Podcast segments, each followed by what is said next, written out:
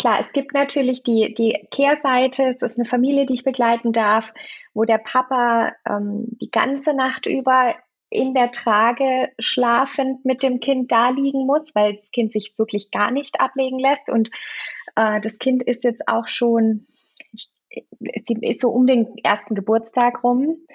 Äh, und der Papa wünscht sich natürlich jetzt so langsam auch mal wieder ohne Kind umgeschnallt schlafen zu können. Die Tuchtanten. Trag dein Baby ins Leben. Hallo, liebe Tuchtanten und Tuchonkel, hier sind wieder Frau Beuteltier Annemaja und Juli Zufallsmoment und Selina von Abenteuer Babyschlaf. Hallo Selina, wie schön, dass du heute unsere Gästin bist und du hast es ja gerade schon gesagt, Abenteuer Babyschlaf, das ist dein Thema. Und ja, könnte man sich jetzt fragen, was haben die Tuchtanten damit zu tun? Denn eigentlich ist es ja eine total perfekte Kombi. Babys schlafen am liebsten in der Trage oder im Tuch. Äh, Punkt. Warum machen wir denn dann überhaupt eine Folge dazu? Ja, weil eben nicht alles so einfach ist, weil viele Eltern Angst haben, dass ihr Baby zu lange im Tuch schläft oder überhaupt nur im Tuch äh, einschläft. Und alle solche Dinge wollen wir heute mal genauer anschauen. Und du bist also Expertin für Babyschlaf. Stell dich doch gerne kurz mal vor und erzähl, wie du dazu gekommen bist, auch diese Ausbildung zu machen. Sehr gerne. Hallo, ihr beiden. Vielen, vielen Dank, dass ich äh, zu Gast bei euch sein darf, bei den Tuchtanten. Ich freue mich riesig. Äh, Nochmal kurz, mein Name ist Selina, ich bin von Abenteuer Babyschlaf und ich habe es mir zur Aufgabe gemacht, äh, Mamas und Papas bei dem Thema Babyschlaf zu unterstützen. Und äh, ich finde es super, dass wir das Thema Schlafen und Tragen verbinden, weil äh, ganz, ganz häufig in meinen Beratungen das Thema Tragen einfach ein großes Thema ist. Und äh, Schlafen und Tragen, ein wundervolles Thema, aber auch ein Thema, das mit ganz vielen Ängsten und inneren ähm, Gedanken und Unruhen äh, einhergeht. Und ich hoffe, dass wir heute da ein bisschen drüber sprechen können und äh, ein paar Ängste vielleicht sogar nehmen können. Hm, und du hast selber auch eine kleine Tochter. Genau. Wie alt ist sie jetzt? Sie ist jetzt neun Monate. Ähm, ich war schon von Tag eins Tragemama. Ähm, der Beckenboden hat am Anfang noch nicht so richtig mitgemacht, aber ich wollte schon unbedingt tragen. uh, schwieriges Thema zum Beckenboden für alle ja. anderen. Da werden Juli und ich auf jeden Fall auch bald eine Expertin hier oh, zu gut. Gast im Podcast haben und uns das nämlich mal genauer angucken. Gut, dass du es sagst, Selina. Da übernehmen sich doch einige. Übrigens hier, ich melde mich auch gerade, äh, habe ich auch getan, äh, sehr gerne am Anfang mit ihrem Beckenboden. Ja. Ja, aber das ist eine, genau ein anderes Thema. Da schauen wir nochmal später hin. Sag mal, das finde ich total interessant bei dir, weil deine Tochter ist jetzt neun Monate alt und dann denke ich mir so, wie kamst du auf das Thema schon vor dem Elternwerden selber? Wie kam das? Tatsächlich, weil ich bin ähm, Vielschläfer und äh, der Kinderwunsch war riesig, aber ich bin ganz ehrlich, noch bevor ich überhaupt schwanger war, hatte ich diese Gedanken im Kopf mit, was ist, wenn ich nicht mehr zum Schlafen komme? Und das vielleicht sogar über Jahre hinweg. Äh, ich konnte mir es nicht vorstellen. Das war meine größte Angst. Und auch in der Schwangerschaft, ich weiß noch, ich bin als da gesessen wie, also wie soll das nur werden, wenn das angeblich so ist, dass äh, ein Kind zu bekommen gleichgesetzt ist mit nicht mehr schlafen können. Äh, und dann muss ich gestehen, hat mich das getriggert, weil mich triggert alles, wo so kategorisch ausgeschlossen wird. Ne? Wenn dir immer wieder sowas äh, gesagt wird mit ja, wenn dann. Da, da habe ich so meine persönlichen Trigger und dann habe ich mich mit dem Thema Babyschlaf auseinandergesetzt, erstmal das Internet leer gelesen und jeglichen Babyschlaf-Podcast gehört, den es so gibt. Und habe mich dann entschieden, äh, eine Ausbildung zur Babyschlafberaterin zu machen und dachte, naja, super, ich mache das jetzt. Und dann habe ich äh, am lebenden Beispiel äh, die Chance, alles umzusetzen und mal zu gucken. Und wenn das wirklich hinhaut, kann ich auch guten Gewissens rausgehen und sagen, so, hier bin ich und ich werde euch helfen. Wo hast du die Ausbildung dann gemacht? Ich habe die Ausbildung bei Mein Baby Schlafcoaching gemacht. Ähm, das war eine Online-Ausbildung über mehrere Wochen hinweg und genau, war eine gute, war eine gute Basis, kann aber trotzdem auch zu jedem sagen, gibt ganz viele Ausbildungen und es ist wie mit allem im Leben, man braucht so eine Base um irgendwie im Thema zu sein. Und dann fängt aber das eigene Feeling dazu an und dann findet man so seinen eigenen Weg. Und ich glaube, äh, den, den habe ich gut gefunden und äh, freue mich, das einfach immer wieder mit Familien durchspielen äh, zu können und da ganz viele äh, spannende Geschichten schon erlebt zu haben. Wie hat es denn dann mit deiner Tochter geklappt? Du hattest die großen Ängste. Mega. ja.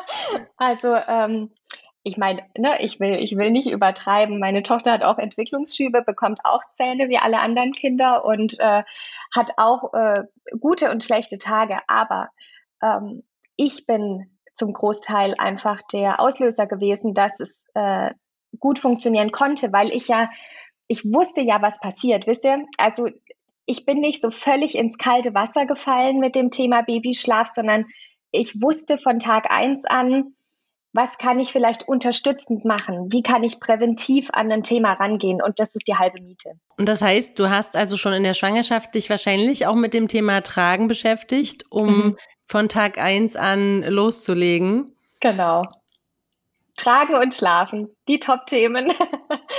Selina, was waren denn für dich Aha-Momente, entweder in der Ausbildung schon, ja, wo mhm. du dachtest, uh, das habe ich komplett, ne, ähm, ich war ja noch gar nicht in der Bubble. In der Schwangerschaft hat man ja da auch wenig jetzt Erfahrung mit Babyschlaf so.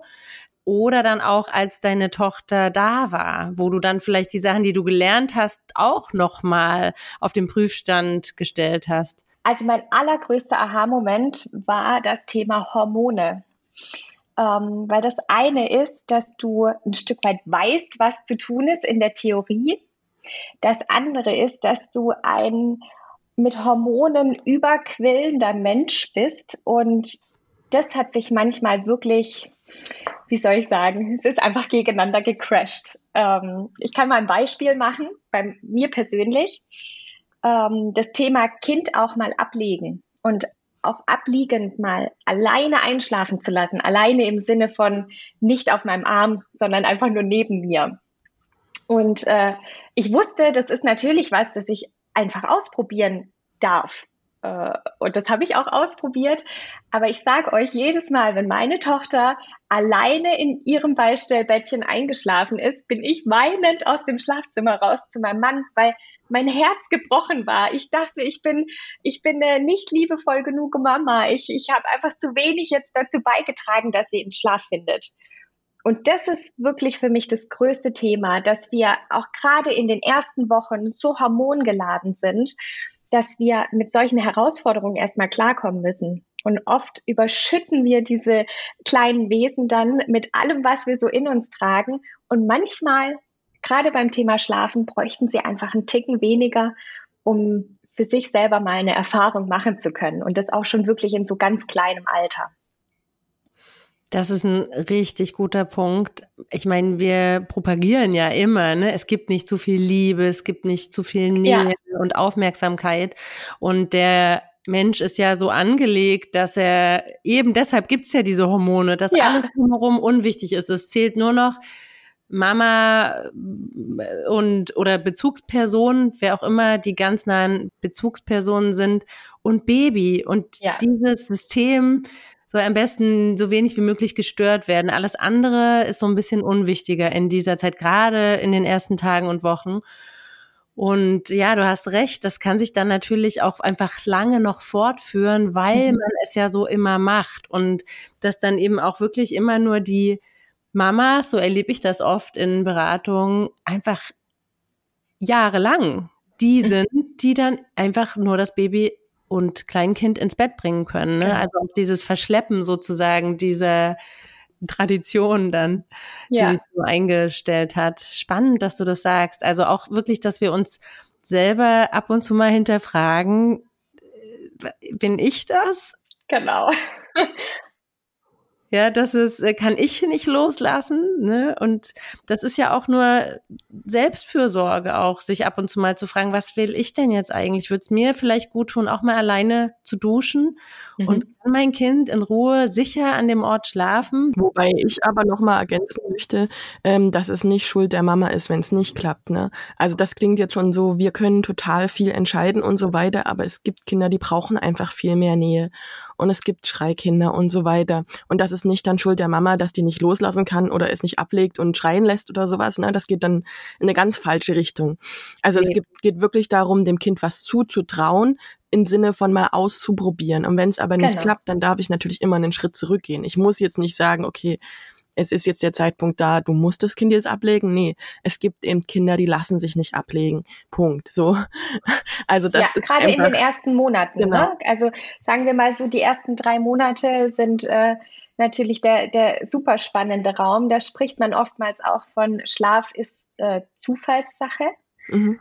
Und wie du sagst, ne? Äh, die Mama ist dann nicht schuld, wenn es nicht Mama klappt. Ist, ne? Mama ist nie schuld, auch wenn genau. sich da Dinge einschleichen, äh, wo man irgendwie hinterher dasteht und sagt, um Himmels Willen, wieso, also ich kann mal von einer Kundin von mir erzählen, die sich gemeldet hat und meinte, mein Kind schläft in der Federwiege, auf höchster Stufe muss der Motor laufen, der Staubsaugerroboter muss um die Federwiege rumfahren und ich singe und klatsche, bis er eingeschlafen ist.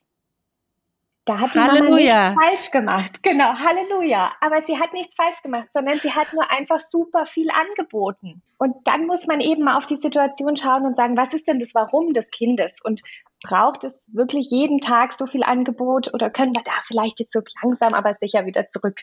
Genau, aber es war in dem Moment erstmal die Lösung, ne? Also ich kenne genau. das auch mit Handy anmachen mit irgendwelchen lauten Geräuschen, Filmgeräusche und Federwiege. Das haben wir auch gemacht aus Verzweiflung. Ja. Und irgendwann muss man halt nur den Punkt finden, da wieder abzuspringen. Mhm. Und wie gesagt, das anzubieten, finde ich erstmal nicht per se falsch. Erstmal alles, was funktioniert, funktioniert ja und ja. hilft uns zu schlafen. Definitiv. Ja. Aber ich sehe auch, dass das dann schon auch ein Zeichen der Verzweiflung ist, wenn ich wirklich ne, an so einem Punkt bin, dass ich alle möglichen, ja, wie dieses weiße Rauschen, ja, also so, so Sachen von außerhalb und Nuckel und also alle möglichen Hilfsmittel verwende, weil ich ja auch an einem Punkt bin, wo ich körperlich dann nicht mehr kann. Also oft geht das ja auch einher mit so einem einer Überlastung auch ja. der Person, ne? wenn das eben gerade nur eine Person ist, die die Hauptverantwortung trägt. Also das, ich glaube, in dieser Kombi kommen viele in so eine Spirale, die dann dazu führt, genau was du gerade gesagt hast, Selina, dass man einfach nur denkt, ich äh, ich drehe durch, mhm. ich mache jetzt das an, ich mache das an. Also ich habe jetzt gerade richtig, als du das erzählt hast, diese Situation von dieser äh, Mutter, ich habe richtig beklemmende, also so, so schnapp, also ich habe gemerkt, ja. ich atme kürzer. So, ja. so hat sich in mir alles zusammengezogen, wie verzweifelt äh, genau. äh, an der Stelle diese Situation sich angefühlt hat. Boah. Ja, das Problem ist halt, wenn das Kind vier Stunden am Stück schreist, dann machst du alles. Das hatten wir mhm. ja auch mit dem mhm. Kleinen. Es war natürlich eine Ursache dabei, das waren bei uns diese krassen Blockaden und eigentlich auch dieses Kiss, diese Kiss-Symptomatik, das mhm. ist danach weg gewesen nach dem Einrenken und so. Aber es gibt meistens ja irgendeine Ursache für Schreien, für so krasses Schreien. Und ich finde, dann anstatt durchzudrehen und das Kind irgendwie irgendwann zu verletzen oder sowas, dann muss man halt oder kann man dann auch zu solchen Mitteln greifen, oder? Also, wie Definitiv. siehst du das?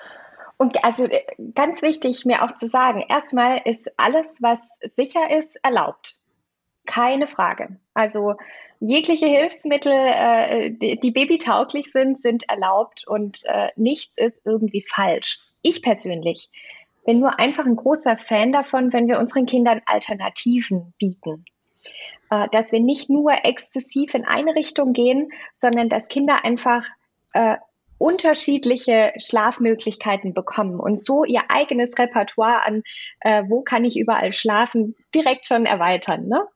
Ist super hilfreich. Wir sind jetzt schon direkt in eine komplette, also eine nicht so, so seltene, aber in eine schon Ausnahmeversion ja, ja, genau. gerutscht, ne? Weil hier ist es ja auch immer nicht die Ursache, warum das Baby nicht gut schläft, dass die Eltern es falsch ins Bett bringen oder so, sondern ja. da sind ja andere Gründe und das ist wie mhm. beim Tragen auch. Das kann oder auch beim Windelfrei. Diese Punkte sind Hinweise darauf, dass eigentlich ein eine andere Ursache mhm. genau. ähm, verantwortlich ist dafür. Und da muss ich natürlich auf die Suche gehen. Und dabei hilft ja. mir aber, wenn ich, wenn ich das eben von so einer Ebene aus betrachten kann, okay, das schläft nicht ein. Erstmal richtig, versuche ich andere Sachen, aber natürlich gehe ich zum Osteopathen und checke alles ab. Aber fangen wir ja jetzt erstmal beim, beim Ursprung an. Wir müssen ja jetzt nicht ausgehen, dass wir ein Kind haben, was irgendwie so Blockaden oder irgendwas äh, emotionale Probleme oder irgendwas hat. Wir gehen mal vom Ursprung aus, was kann ich jetzt eben schon in der Schwangerschaft oder gleich nach der Geburt vorbereiten, damit mein Kind erstmal die besten Bedingungen hat, schlafen zu können? Oder was hast du vorbereitet, damit dein Baby am allerbesten schläft? Ja, also am aller, allerbesten ist es für unsere äh, ganz kleinen Frischlinge, wenn sie immer bei uns sein können. Also das Familienbett ist natürlich eine wunderschöne Möglichkeit. Das muss sicher gestaltet sein, aber äh, es gibt jetzt auch schon neue Studien dazu, dass wir uns da, was den plötzlichen Kindstod angeht, auch weniger Sorgen machen müssen. Äh, von daher, ich bin großer Fan vom Familienbett. Äh, trotzdem möchte ich direkt dazu sagen, unsere Erfahrung war, dass mein Mann nach zwei Wochen äh, übernächtigt auf mich zukam und gesagt hat, ich finde es wundervoll, dass unsere Tochter da ist, aber ich pack's nicht im Familienbett. Ich schlafe nicht, weil ich Angst um dieses Kind habe. Ähm, und das ist ein ganz wichtiger Punkt. Egal für was ihr euch entscheidet, Familienbett, Beistellbett, äh, Bodenbett mit vielen Matratzen aneinander, keine Ahnung, es gibt so viele Möglichkeiten. Bitte, bitte unbedingt, alle Beteiligten müssen in die Entscheidung einbezogen werden. Sonst klappt's nicht. Äh, nachdem dann bei uns das Familienbett erstmal so in der Schwebe stand, weil mein Mann sich nicht wohlgefühlt hat, äh, hatte ich einfach so einen Babybalkon an meinem Bett mit dran und äh, muss aber gestehen, das war für mich dann einfach eine Verlängerung. Die Kleine lag dann halt quasi am Rand von meinem Bett und ich wusste, wenn sie wegrollen würde, würde sie einfach in ihren Babybalkon reinrollen. äh, so ist sie trotzdem bei mir gewesen. Heißt für mich das Allerwichtigste, nah bei Mama und Papa. Ähm, ganz kurz warum? Weil sich, äh, also die kleinen Mäuse, die können ihre eigene Körpertemperatur noch nicht regulieren.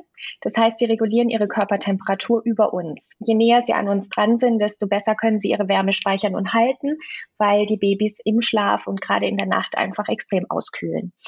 Äh, des Weiteren die Atmung. Nochmal das schwierige Thema plötzlicher Kindstod. Je näher die Babys bei uns sind, desto besser, weil sie sich an unsere eigene Atmung angleichen und das Atmen nicht einfach vergessen. Und äh, natürlich ist es ganz klar Bindungsaufbau, ähm, wenn die Babys bei uns sind.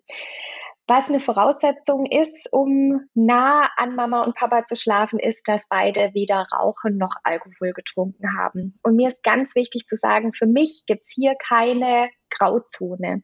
Also wenn Papa Lust hat, abends ein Bier zu trinken, dann soll er das machen muss aber auf dem Sofa schlafen. Punkt. Wirklich, also da sollte es keine Ausnahme geben, weil es ist einfach super wichtig. Es ist zu gefährlich. Ähm, wenn jemand getrunken oder gar geraucht hat, über Drogen brauchen wir gar nicht erst reden. Das ist ein absolutes No-Go. Und das sind, glaube ich, für mich die wichtigsten Punkte, was die Schlafumgebung angeht. Und jetzt, wenn du sagst, es geht so gegen Winter, ähm, was hat das Baby an? Soll das einen Schlafsack anziehen? Oder, also ich hatte zum Beispiel am Anfang wirklich das Problem, Baby hat nur auf mir geschlafen und mhm. was mache ich mit der Decke? Die Decke kann ich ja nicht über uns beide ziehen oder sowas, genau solche Sachen. Ja, also ich bin großer Schlafsack-Fan. Äh, ich propagiere Wolle, Seide oder Schurwolle Schlafsäcke. Das ist das Allerbeste für unsere kleinen Mäuse, wenn man ein Team Schlafsack ist. Ähm, du kannst auch dein Baby im Schlafsack auf dir schlafen lassen. Dann wärmt dein Baby dich und du kannst gucken, dass vielleicht deine Bettdecke hüfthoch ist, dass die Füße auch warm sind. Das wäre eine gute Option. Wenn das Baby mit dir im Bett schläft, dann schau, dass dein Kind auch immer auf Kopfhöhe ist, sollte es mal abgelegt werden. Also nicht denken, ich lege das jetzt so auf, auf Armhöhe, damit ich es noch umarmen kann, sondern es muss möglichst weit oben liegen, falls du im Schlaf doch mal die Bettdecke nach oben ziehst, dass da einfach alles sicher ist. Deshalb, also Schlafsack ist, finde ich, eine super Variante, gerade auch, damit die Kinder eben jetzt auch im Winter warm eingepackt sind. Ich sehe das komplett anders. Ich habe das mit meinen Kindern auch anders gemacht, weil ich mhm. nicht klar kam mit den Schlafsäcken. Das sind beides auch Sommerbabys gewesen. Und ich hatte welche und auch ausprobiert, aber das hat irgendwie nicht funktioniert. Ich habe mich total wohl gefühlt, wenn die Kinder mit in meinem Bett unter meiner Decke waren. Mhm. Und ich habe auch so gefühlt, die Nacht gestillt und nicht gestillt und habe das alles auch nicht so richtig mitbekommen. Deshalb ja. wäre auch dieses auf Kopfhöhe niemals möglich gewesen, weil Aha. ich dann irgendwie, weiß ich nicht, permanent am Rumbewegen gewesen wäre. Ich finde es ganz wichtig, dass jeder da so ein bisschen rumprobiert und guckt, wie fühlt sich's für mich richtig an. Ich hatte eh diesen armen Schlaf wo ich mehrfach in der Stunde in der Nacht gecheckt habe, was ist mit meinem Kind. Das mache ich jetzt mhm. immer noch, wenn wir mhm. im selben Bett schlafen, dass ich wie magisch im Schlaf die Kinder wieder zudecke, ja. Also mhm. da habe ich mich nie unwohl gefühlt, sondern immer dann besonders sicher, wenn meine Kinder in meiner Nähe geschlafen haben, weil ich dann wusste, die sind sicher, ich kuller da nicht drauf. Mhm. Und ja, da, also deshalb, es gibt ja auch Kinder, die Schlafsäcke von vornherein doof finden oder so. Und da kommt noch hinzu, wir haben windelfrei gemacht. Das heißt, ich habe auch nachts wirklich gecheckt, wenn die unruhig waren, erstmal kurz abgehalten, dann mhm. vielleicht wieder kurz gestillt zum Einschlafen und dann wieder die nächste Schlafphase mitgenommen. Wobei ich habe wirklich mal die Decke übers Baby gezogen. Also im Schlaf sozusagen. Das, das war dann für mich der Auslöser zu sagen, okay, Baby kommt nie wieder unter meine Decke. Ja. Also der ist nichts passiert, der war aber richtig heiß, also der war knallrot und war halt unter der Decke gerutscht. Wir haben natürlich hochgeholt, total Panik gehabt. Ähm, aber ja, das sollte ja nie eigentlich passieren. Mhm. Ähm, und danach habe ich dann auch immer Decke und Baby auf die Decke drauf mit Schlafsack, einfach aus Sicherheitsgründen. Auch eine super Option, Baby auf die Decke legen. Und es ist aber mega, ne? Wir sind hier drei Frauen, drei Mütter und haben unterschiedliche Herangehensweisen und das ist so wichtig, weil es gibt nicht den einen richtigen Weg. Jeder soll sich rantasten. Es ist wichtig, dass sich alle Beteiligten wohlfühlen. Und wenn, wenn wir sagen, hey, das fühlt sich für mich stimmig an, go for it. Besser geht's nicht ich finde es richtig cool, Juli, dass du das auch sagst mit dem Zudecken. Ne? Das ist ja auch immer eine Frage, wie tief schläft man. Ich habe immer gemerkt, dass sich der Schlafzyklus von mir und dem Baby synchronisiert und dass ich dadurch zusammen mit dem Baby in einer tieferen und in einer leichteren Schlafphase bin und somit auch nicht irgendwie auf den Tiefschlaf gerissen genau. werde. Also ich habe immer gemerkt, gerade am Anfang, wenn ich mit dem Baby selber einschlafe, dann ist das eigentlich eine erholsame Nacht, obwohl ich mehrfach wach bin. Ja. ja. also ich finde das auch ganz spannend und das ist eben auch wieder ein Vorteil an diesem nahen Zusammenschlafen, dass es wirklich seltenst vorkommt, dass unsere Kinder uns aus dem Tiefschlaf reißen, sondern wir gleichen uns an. Und ich finde das zum Beispiel auch spannend zu sehen, wenn ich abends ähm, ins Bett gehe, während meine Tochter schon in dem Raum schläft. Da, da, sind, da ist so eine Range von 20 Minuten und sie wird definitiv nochmal wach und sie holt sich nochmal eine Ladung Essen. Ähm, und dann geht es so richtig in die Nacht. Und das finde ich super. Ich bin ihr sehr dankbar, dass sie mich nicht erst richtig einschlafen lässt und ich aus dem äh, Tiefschlaf rausgerissen werde, sondern dass sich das so super gut angleicht. Und das ne, kann man so richtig sehen. Das kann mal fünf Minuten sein, das kann mal 15 Minuten sein, aber äh, wir, wir spielen uns dann gut ein, dass wir gemeinsam in die Nacht starten. Ja, das vielleicht auch nochmal. Also Kinder wollen uns ja nichts Böses, ne? Wenn die schreien oder sowas, geht es ja nicht darum, uns zu nerven oder sowas, sondern sie haben ein Bedürfnis und das Bedürfnis wird ja am besten erfüllt, wenn es auch der Mama gut geht, ne? Mhm. Ja. Der Bezugsperson gut geht. Und von daher sind Kinder eigentlich schon so vom Programmieren her, ne, von der Uhrzeit her so programmiert, uns zu unterstützen ne? und trotzdem ihre Bedürfnisse mit zu formulieren. Klar, die können sie ja übers Schreien formulieren, aber es geht nie ums Nerven oder sowas, sondern darum, dass man irgendwie eine gemeinsame Basis findet. Ne? Und gibt es ein Thema, was sensibler ist als Schlaf, wenn wir uns mal überlegen, wenn wir selber aufgeregt sind oder nicht, nicht wirklich komplett zufrieden, warm, satt, äh, geborgen uns fühlen. Ja, also allein kennt ihr ja, wenn ihr irgendwie am nächsten Tag, ne, eure Gedanken kreisen schon, oh, was habe ich den nächsten Tag vor? Wir können nicht gut einschlafen. Und ich denke immer so, die Babys, die haben ja so viel, was da im Kopf passiert. Ähm, die brauchen uns da einfach noch am Anfang. Aber das ist auch eine gute Frage. Also ist es so, Selina? Wie siehst du das? Ähm, können Babys alleine einschlafen oder müssen sie das erst lernen? Ich glaube, das ist von Kind zu Kind tatsächlich unterschiedlich. Da gibt es keine pauschale Antwort. Ich glaube, die einen Kinder sind vom Wesen her einfach äh, vielleicht auch ruhiger und äh, ein Ticken entspannter. Und da klappt es schneller und leichter, während andere äh, vielleicht so quirlige Kinder, die, wo schon so von Anfang an viel Energie dabei ist, die sich dann einfach schwerer tun, weil wie du auch gerade gesagt hast, ähm, da passiert so viel. Es ist nicht nur so, dass sie äh, den Tag über Eindrücke sammeln, sondern sie sind extrem im Wachstum in den ersten zwei Jahren. Die Gehirnreife, äh, was da alleine vor sich geht, ist so enorm. Ähm, wir können uns nicht mal ansatzweise vorstellen, was diese kleinen Würmchen da jeden Tag meistern. Und dass es dann manchmal schwerfällt, den Tag loszulassen und sich jetzt auch wieder in diese aufregende, auch ein Stück weit anstrengende Nacht zu begeben, ähm, das kann ich schon verstehen. Hm. Abhängig natürlich, wie alt die Kinder sind, ist es ja auch gerade die ersten Wochen und Monate so, dass da besonders das Gehirn wächst ja. und dafür auch Energie braucht. Ja, also das Schlafen auch immer wie du sagst, Anstrengung bedeutet. Voll, ja, kann ja. man gar nicht vorstellen. Für uns ist es halt total die Entspannung. Ja, das Gehirn strukturiert sich wieder, räumt ja. ein bisschen auf.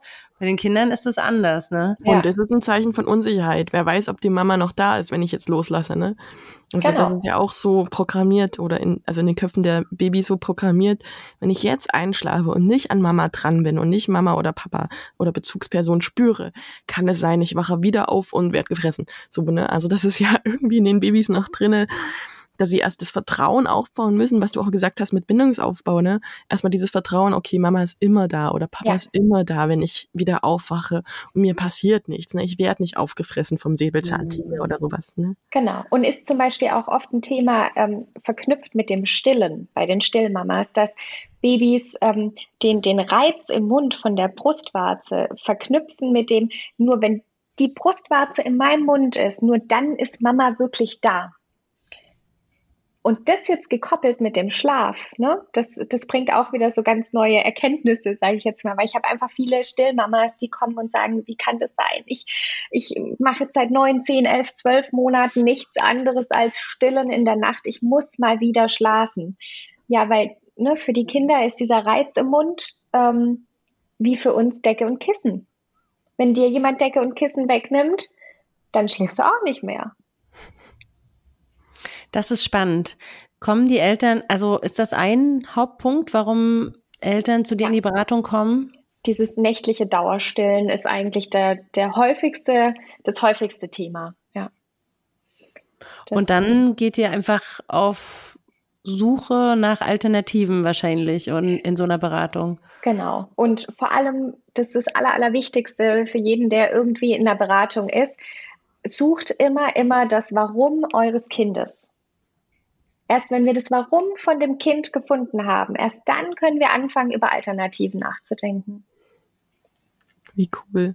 Ich glaube, ähm, wir gehen jetzt aber mal aufs Tragen wieder zurück. Ne? Mhm. Ne? Und äh, Schlafen ist ja auch, glaube ich, nochmal ein ganz eigenes Thema.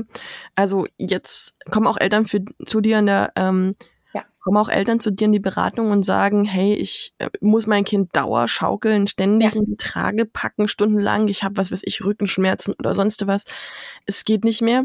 Ja, also ja. Äh, nach dem Dauerstillen ist das Dauertragen äh, das Hauptthema.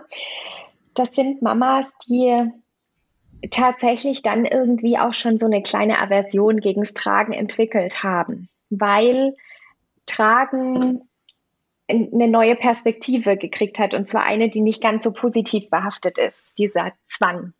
Nicht mehr dieses, ich gehe jetzt freiwillig zu der Trage, schnalle sie um und packe mein Baby rein, sondern es ist der Zwang, anders komme ich nicht zur Ruhe.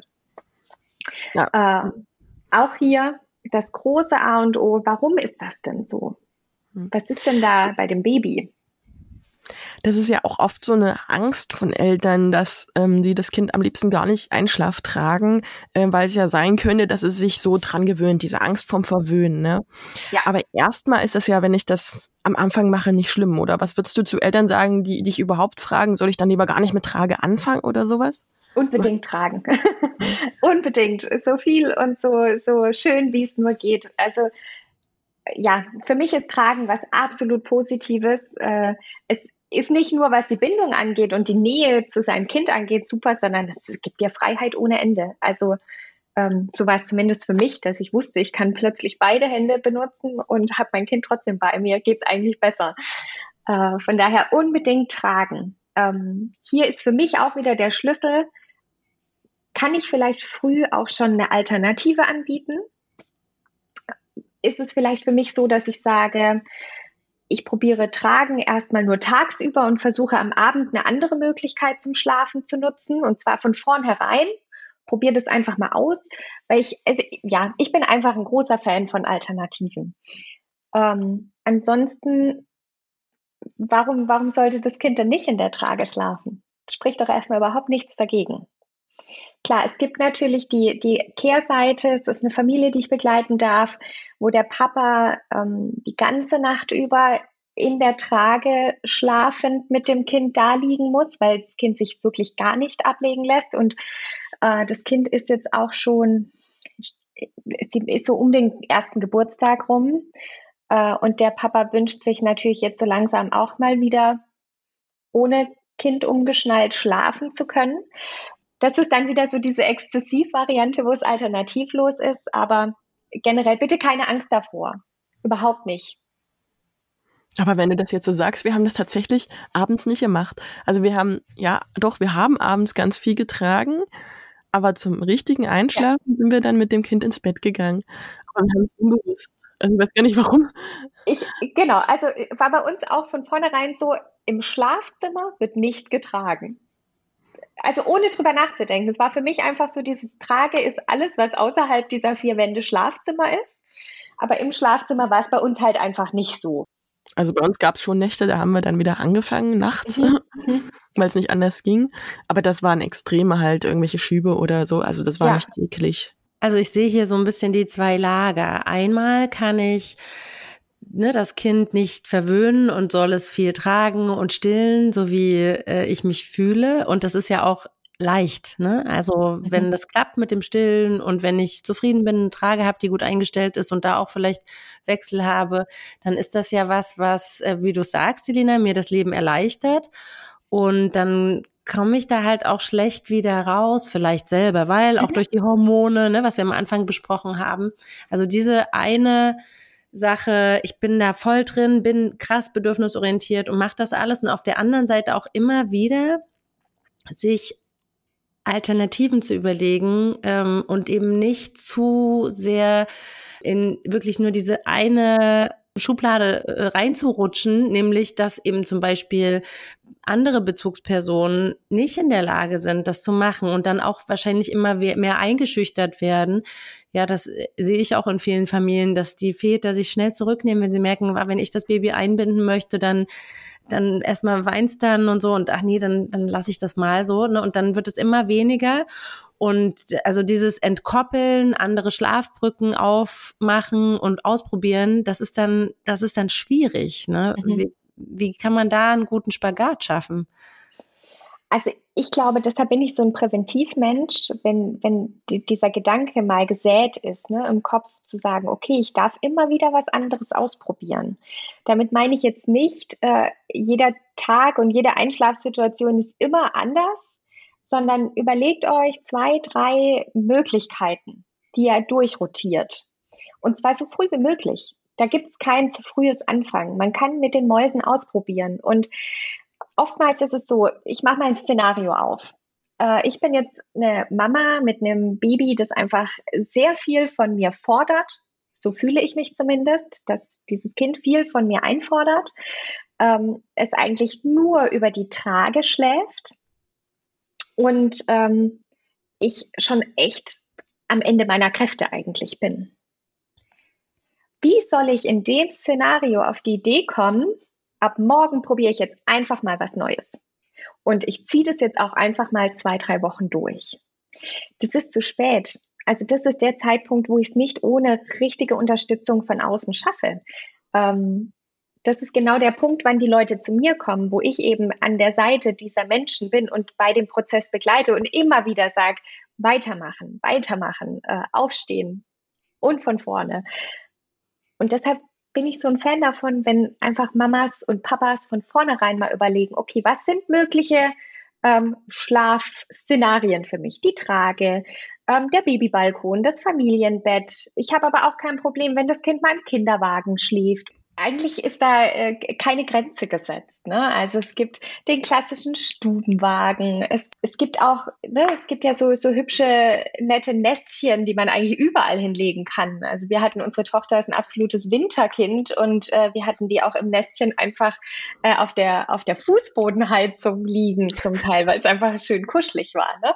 Ich glaube, was das aller allerwichtigste ist, es muss zu der Familie passen. Und vor allem macht euch frei von den gut gemeinten Tipps der Mutter und Schwiegermutter. Also ein Hoch auf alle Mütter und ein Hoch auf alle Schwiegermütter. Aber die können uns da oft einfach nicht weiterhelfen. Und äh, es muss zur Familie passen, es muss zu euch passen, weil ihr müsst ja auch jeden Tag so machen.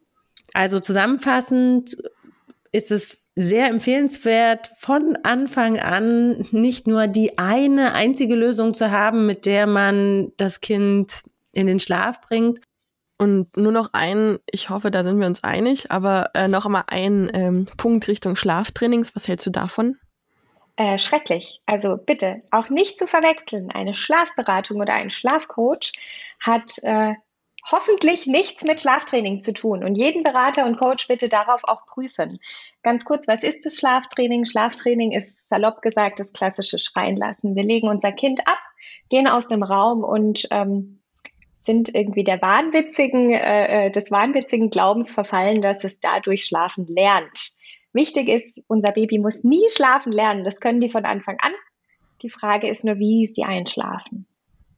Genau, also alle Bücher dahingehend Färber und bla bla bla wegschmeißen. Also weil jetzt gerade bei den Eltern und in hohem Bogen. Wir haben so einen schönen Kachelofen hier, der, da kommen die dann rein genau. und da gehören sie auch rein. Genau. Also das war jetzt auch mir nochmal ganz wichtig. Schlaftrainings.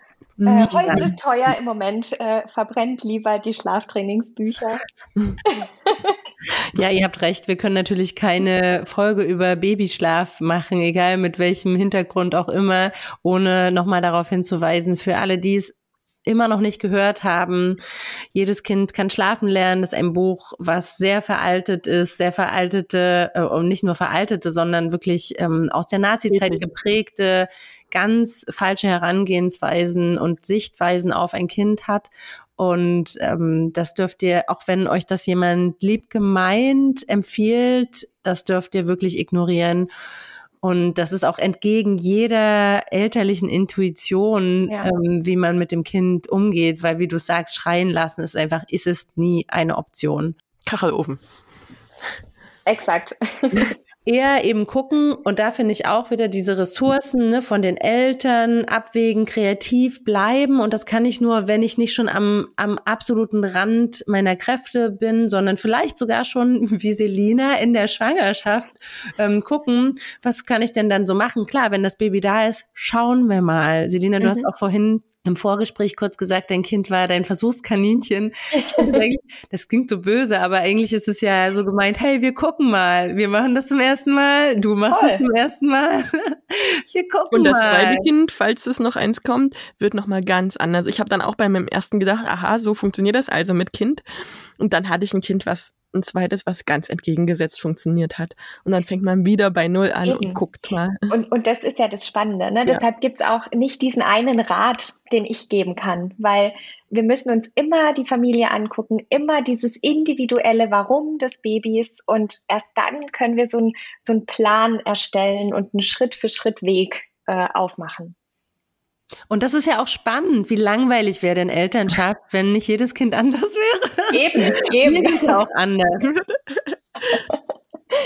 Also immer kreativ bleiben, ne? Das klingt so toll. Ähm, ja. Und natürlich gibt es Momente, wo man einfach nur denkt, ich bin krank, wir sind hier alle krank, hier ist niemand kreativ, da muss ich jetzt irgendwie durch. Aber damit solche Phasen einfach schon besser abgeblockt werden können, ist es gut, wenn sich eben kein Weg zu sehr einfährt. Ne? Und gerade ja. beim Thema Schlaf, äh, wir sind angewiesen auf Schlaf. Schlafverlust ist Folter laut WHO. Also mhm. Schlafmangel, das ist eine Foltermethode. Und ist so, da, ja. Da wollen wir nicht hinkommen. Weil ihr könnt nur die beste Mama, der beste Papa für das Kind sein, wenn ihr Kraft habt selber für euch und ausgeglichen seid. Das wisst ihr alle und das sagen alle und ich habe es nicht hinbekommen und wir haben es alle auch an vielen Punkten nicht gut hinbekommen. Ja. Ähm, aber da dürfen wir uns einfach das immer wieder, weiß ich nicht, aufs Handy, auf äh, den, den Hintergrundbildschirm schreiben oder so, dass wir Gute Idee, aufpassen ja. und, ähm, und auch wirklich nach Hilfe fragen. Genau, das ist immer diese Sache, die Ressourcen einzuschätzen, ist gar nicht so leicht. Auch, ne, wann kann ich noch, wann kann ich nicht mehr? Und wann ist es auch okay, jemanden zu fragen und die Großeltern und wen auch immer ihr irgendwie mobilisieren könnt, anzurufen, wenn ihr nicht mehr könnt. Und da ist es halt gut, wenn die Kinder nicht nur auf einen Menschen fixiert sind, ähm, sondern von Anfang an ne, ein Baby, ob es jetzt am Papa, Partnerin, Oma, wer auch immer das Baby trägt, das Baby braucht einen, einen atmenden, warmen Körper. Da ist ja. noch gar nicht so wichtig, ob das jetzt unbedingt Mama ist oder nicht. Und wenn ihr das von Anfang an ja, etabliert, dann wird's leichter. Und auch was den Babyschlaf angeht, egal wo er stattfindet, für Papa gibt's kein zu früh. Sogar der Papa ist sogar derjenige, der den Startschuss setzen darf, gerade beim Tragen. Oder Juli, da sind wir uns mal einig. Ja, das nicht mal. Äh, die Mama sein. Sehr oft einig. Papas, Partnerinnen, genau. ähm, Omas, ähm, viele andere, die vielleicht eben nicht die Beckenbodengeschichten äh, haben und sich noch ja. ausruhen sollen. Genau. Gucken wir mal weiter. Es gibt ja auch die Angst, wenn das Baby nun schläft. Ja, ob ich das dann überhaupt ablegen darf Vielleicht oder sollte. Noch auf. Ja. ja. Sollte ich es lieber ablegen oder soll ich es an mir schlafen lassen? Was ist da jetzt mit diesem, mit diesem Mythos? Also hier wäre meine erste Frage, warum? Es ist immer warum. Warum möchtest du es denn ablegen? Wenn du sagst, ich brauche die Pause für mich, ich brauche das, um selber meinen Akku aufzuladen, dann lass uns das Thema Ablegen anschauen. Aber wenn es kein echtes Warum für dich gibt, dann bitte trag dein Kind schlafend weiter. Ist doch auch schön. Ich habe ganz oft habe ich mich einfach dann so so halb sitzend, halb liegend mit aufs Sofa gelegt und äh, die die Kopfhörer reingemacht und mir was was angehört. Ne? Und ich habe das total genossen. Ich sehne diesen diesen ersten Anfangswochen total hinterher, wo wir das so schön machen konnten. Ähm, von daher, was ist dein Warum? Wenn mhm. du sagst, ich brauche die Freiheit, dann geh ans Ablegen und ansonsten trag dein Kind. Hm. Also eine Gefahr ist natürlich, dass das Kind beim Ablegen aufwacht, weil ich ja. den Moment des Ablegens, den, den, ich nenne es immer Sweet Spot verpasst habe, ja. wo das Kind gerade in so einer Übergangsphase ist vom Schlaf, wo es ähm, gut abgelegt werden kann und dann eben nochmal eine halbe Stunde ungefähr schläft. Ja. Wenn ich den verpasst habe und das Kind ablege und es wird wach, dann war's das. Wenn ich aber mein Kind an mir dran lasse, habe ich an sich eine höhere Wahrscheinlichkeit, dass es länger schläft, vielleicht noch eine zweite Schlafphase mit oh, dran ja. schließt. Und ich habe, deshalb, ich finde es ganz toll, dass du das sagst, Selina, dass ich mir in dem Moment sage, okay, das Kind schläft, ähm, ich mache eine Auszeit, ich mache auch eine Auszeit und nicht, äh, jetzt muss ich schnell alles machen, was ich den ganzen Tag sonst nicht hinbekommen habe. Ich weiß, das sagt man ja immer, ne? Schlaf, wenn dein Kind schläft. Und dann sage ich mir, ja, ja, und Wäsche wasche ich, wenn mein Kind die Wäsche wäscht. Und wenn mein Kind ähm, die Küche putzt, dann putze ich auch die Küche oder was? Geht ja nicht. Nein, richtig. Das ist aber nicht deine Aufgabe, liebe Mama im Wochenbett. Das macht Voll. jemand anders mit der Küche putzen und äh, waschen. Oder keiner. Und die Zeit ist so endlich. Also, Oder keine. die bleibt dann halt so, wie sie ist. dann haben wir halt keine Schlüpfer mehr. So, was, wer braucht denn Schlüpfer? Wir, wir können die umdrehen. Können die Männer machen. Die können auch Wäsche waschen. Ich habe tatsächlich so ein Exemplar zu Hause, einen ganz tollen Mann, der Wäsche wäscht. Also, oh. liebe Männer hier, unterstützt eure Frauen. Ihr könnt Wäsche waschen. Und wenn das nicht gleich im ersten Mal klappt, dann könnt ihr euch das genauso anlesen oder an telefonieren mit Mama oder sowas wie jeder andere Mensch auch. Also wie jede Frau eben auch. Ne? Oder also man muss es halt aufteilen. Ihr seid natürlich nicht für alles zuständig, im Wochenbett schon, aber danach teilt doch das bitte auf. Auch ihr könnt eine Windel wechseln, ne? Auch das können Männer machen. Definitiv. Ich kann euch eine ganz kleine, kurze, lustige Geschichte aus meinem Wochenbett teilen. Äh, äh, ich hoffe, mein Mann verzeiht mir, dass ich sie hier teile. Ähm, ich lag, ich glaube, das war in meiner ersten Woche mit Baby zu Hause, lag kuschelnd mit meinem Baby im Bett und habe eigentlich gar nichts mitbekommen.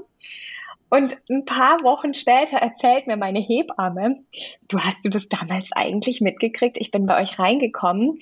Euer unteres Stockwerk stand eigentlich komplett unter Wasser. Dein Mann hat statt einen Spülmaschinentab Unmengen an Spüli in diese, äh, in diese Geschirrspülmaschine reingesprüht. Das ist alles übergelaufen. Man muss dazu sagen, wir sind hier ins Haus eingezogen, äh, quasi mit der Geburt des Kindes. Hier war alles niegelnagelneu. Der hat erstmal ein Stockwerk unter Wasser gesetzt hat mir aber keinen Ton davon gesagt, weil ich war ja im Wochenbett und er musste sich um den Haushalt kümmern. also liebe Mama, lass es einfach geschehen. Lass es einfach geschehen. Alles ist gut und die Zeit ist so endlich. Äh, die verfliegt. Irgendwann sitzt du mit deinem Baby da, äh, dein Baby sitzt neben dir in der Küche und räumt eine Schublade auf und du kannst wieder getrost die Küche putzen. Ich finde, das ist eine tolle Geschichte und da darf sich jetzt dein Mann auch gar nicht äh, auf den Schlips getreten fühlen. Im Gegenteil, ich finde das sehr ehrenhaft von ihm, dass er dich nicht mit einbezogen hat, Voll. weil wer weiß, wie du vielleicht eine unter Hormonen da reagiert hättest, da hättest du eine Milchstau bekommen oder weiß ich nicht. Ähm, toll, dass er das ähm, ja. irgendwie geklärt hat, so, so hintenrum. Und ich meine, wir haben ja auch Fehler am Anfang gemacht, als wir in die erste Wohnung gezogen sind, ne? Voll. Also ich habe auch mal Wäsche rosa gewaschen, weil ich einfach irgendwelche Sachen falsch getrennt habe oder irgendwas. Deswegen wäscht vielleicht mein Mann mittlerweile. Aber, aber wir machen ja alle Fehler, wenn wir irgendwas das erste Mal machen. Und das ist doch menschlich. Und da müssen wir uns als Mütter dann auch zurücknehmen und sagen, okay, er probiert es jetzt, er macht das nicht so wie ich. Das machen Männer nicht. Die haben, oder was heißt die Männer? Also jeder Mensch, egal wer, ja. auch wenn ich eine Partnerin habe, jeder macht ja eine gewisse Sache anders, so geht Sachen anders an. Und dann dürfen wir auch sagen, okay, das ist jetzt aber seine, ihre Methode. Die macht der Mensch so und da muss ich mich nicht einmischen, solange es funktioniert und die Küche nicht unter Wasser ist. Das hat er bestimmt aber auch nur einmal gemacht. Jetzt ja, hat er gewusst, wie das geht. Shit, ich kaufe jetzt lieber mal Spülmaschinentabs, war dann die Erkenntnis. aber das ist okay. Also ich finde, wir, wir dürfen Fehler machen und nur beim Arbeiten sagt man ja so schön, ne? Wer arbeitet, macht Fehler und wer keine Fehler macht, wird Chef oder sowas, ne? Also wir machen halt ähm, Fehler, wenn wir arbeiten und das ist vollkommen okay. Also und ja, da können und, wir dem Partner oder der Partnerin auch gestehen, Fehler zu machen. Voll. Und da den Loop zu schlagen und auch im Babyschlaf und auch beim Kind tragen und ähnliches. Wir machen Fehler.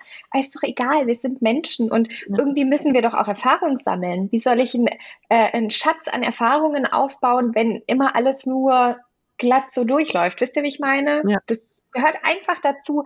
Und äh, wir sind neu in der Rolle, egal ob beim ersten Kind oder neu als Zweifachmama, Dreifachmama, Vierfachmama, genauso wie Papa. Ähm, lasst uns Fehler machen, lasst uns Erfahrungen sammeln und dann können wir immer sagen, das finde ich gut und das finde ich nicht gut. Hm.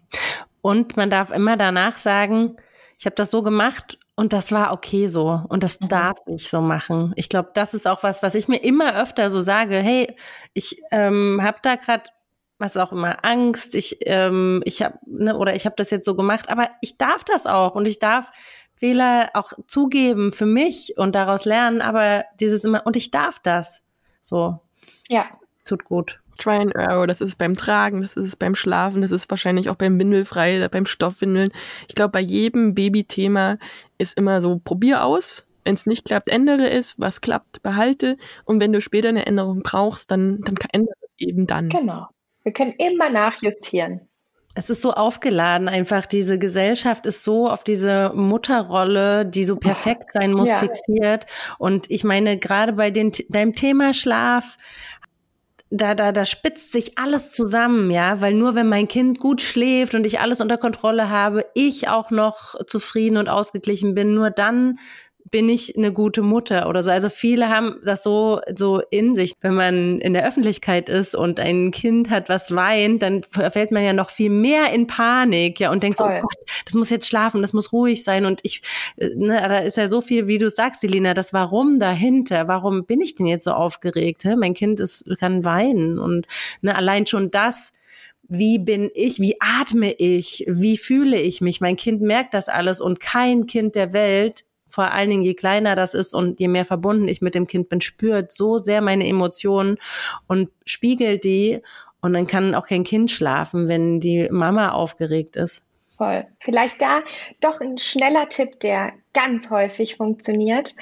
Ähm, wenn du an dem Punkt bist, wo du schon so, so eine oh, so eine aufgeregte Schnappatmung-Haltung hast, wenn es ins Schlafzimmer geht, dann versuch dir wirklich mal ein Hörbuch auf die Ohren zu legen, einen coolen Podcast, äh, von mir aus auch eine geführte Meditation oder ähnliches, weil oftmals schaffen es unsere Babys so viel besser einzuschlafen, wenn nicht dieser Fokus da ist, diese Mutter, die von oben auf dieses Kind starrt und äh, denkt, schlaf jetzt, schlaf jetzt, schlaf jetzt.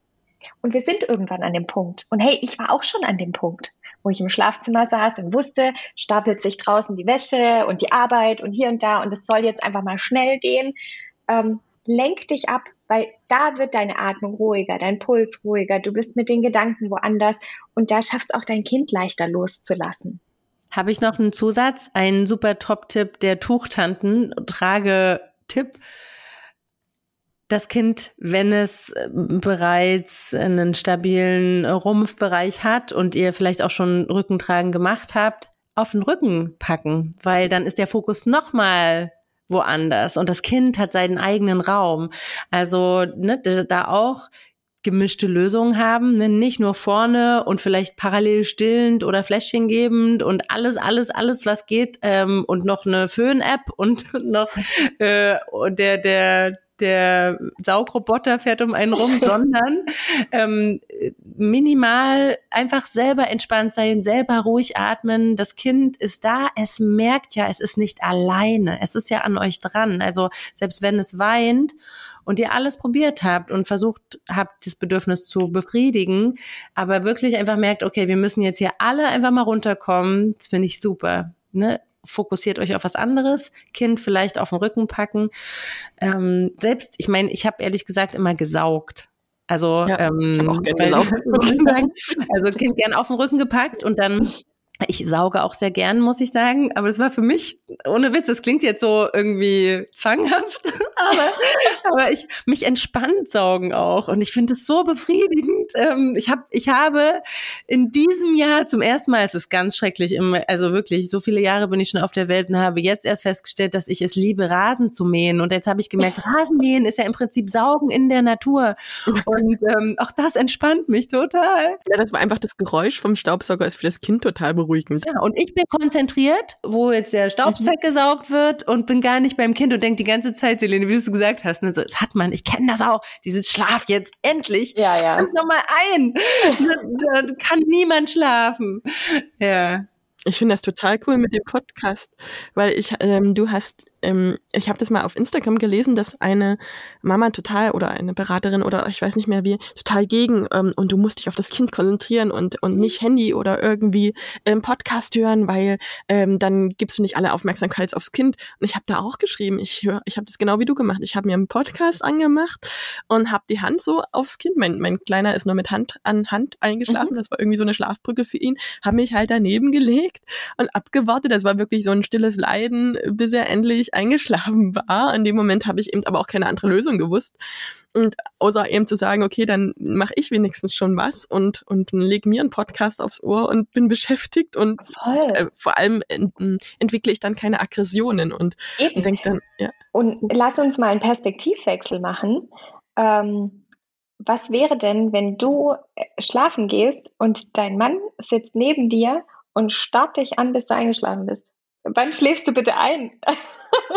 ich würde nicht einschlafen. Nein, das ist total richtig. Juli hat sich selber runterreguliert und damit auf sich geachtet und das ausgestrahlt, ne, die Ruhe ausgestrahlt. Ich habe das ganz früher auch gemacht, bin die To-Do-Liste durchgegangen, ne, was mache ich jetzt gleich, wenn das Kind ja. schläft, was mache ich dann in der nächsten in dieser halben Stunde oder was ich dann habe und da habe ich aber gemerkt, dass ich also mein Nervensystem ja. so on ist. Und dann habe ich immer gedacht, nein, um, mhm. ein. Ich konzentriere mich nur noch auf meinen Atem. Ich atme ein und aus. Ganz Vor allem ist es der perfekte Start für alle von euch da draußen, die eigentlich schon immer mal mit dem Meditieren anfangen wollten. Ja. Ihr habt täglich die Gelegenheit dazu. Macht das. Ist mega. Hm, da kann ich sehr die friedliche Geburt empfehlen. Ja, da gibt nämlich, auch. da gibt's Hypnosen, die nicht nur in der Schwangerschaft, sondern auch danach im Wochenbett und auch noch später verwendet werden können. Und das, also mich holt das total ab. Irgendwann könnt ihr es auch ohne. Also, dass ihr praktisch euch selber das vorstellt, einfach nur diesen Ort oder so, wo ihr, wo ihr euch entspannen könnt. Aber am Anfang hilft das immer, jemanden ähm, zu haben, der einen da führt, dahin führt, an die Hand nimmt. So, ich glaube, jetzt haben wir unglaublich viele Tipps und Alternativen und auch mal einen Blickwinkelwechsel. Ich glaube, das hilft schon manchmal, wenn man den Blickwinkel einfach wechselt und nicht so in seiner in seinem Schema gefangen ist. Und ich glaube, das, das war jetzt auch einfach Ziel der Folge. Trotzdem würde ich dir, Selina, das letzte Wort geben. Was möchtest du den Hörerinnen als Schlafberaterin noch mitgeben? Ich möchte allen Mamas und Papas da draußen mitgeben, dass ihr euch traut ich glaube, mit Mut und äh, einem, einer gewissen, so einem, so einem Hauch ähm, Naivität an das Thema Schlaf ranzugehen. Lasst euch von außen nicht beeinflussen, hört auf euer Herz, hört drauf, was zu euch als Familie passt und äh, probiert euch einfach aus, traut euch. Selina, wo findet man dich jetzt, wenn man doch Unterstützung sucht? Ihr findet mich auf äh, Instagram unter Abenteuer-Babyschlaf oder auf meiner Website www.abenteuer-babyschlaf.de. Und ähm, weil das Thema einfach so präsent ist und so wichtig für alle Eltern ist, haben äh, Selina und ich ähm, uns überlegt, dass wir auf Instagram, deswegen kamen wir überhaupt nur auf dieses ganze Schlafthema, wir haben uns vernetzt und gesagt, wir machen so eine Baby-Schlafwoche. Und zwar, wenn ihr das jetzt hört, geht die ähm, ab nächster Woche, sprich ab 24.10. Ähm, los. Und wenn ihr jetzt Fragen zu dem Thema habt, wir werden am Freitag, den 28.10. dann auch nochmal live kommen und einfach alle Fragen, die bis dahin sich ergeben haben, beantworten Antworten, also auf Zufallsmoment und Abenteuer Babyschlaf. Also wir freuen uns, wenn ihr dabei seid. Liebe Selina, vielen Dank, dass du heute bei uns warst. Vielen Dank. Danke euch, es hat mir sehr viel Spaß gemacht.